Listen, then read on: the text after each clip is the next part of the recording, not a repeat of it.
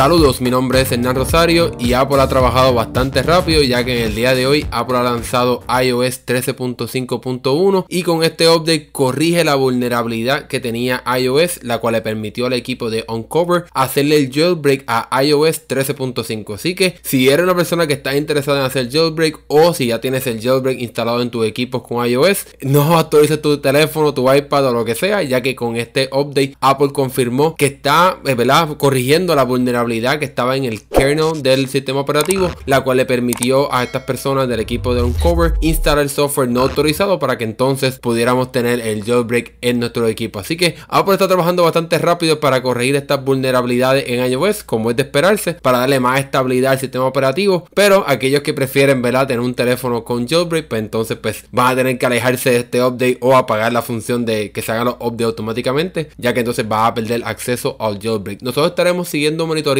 la situación ya que por el momento el equipo de Uncover no mencionó nada sobre si podrán hacer el jailbreak otra vez a iOS 13.5.1 pero nosotros seguiremos pendientes así que sigan pendientes en mandado.com y en nuestras redes sociales para más información. Nos vemos en la próxima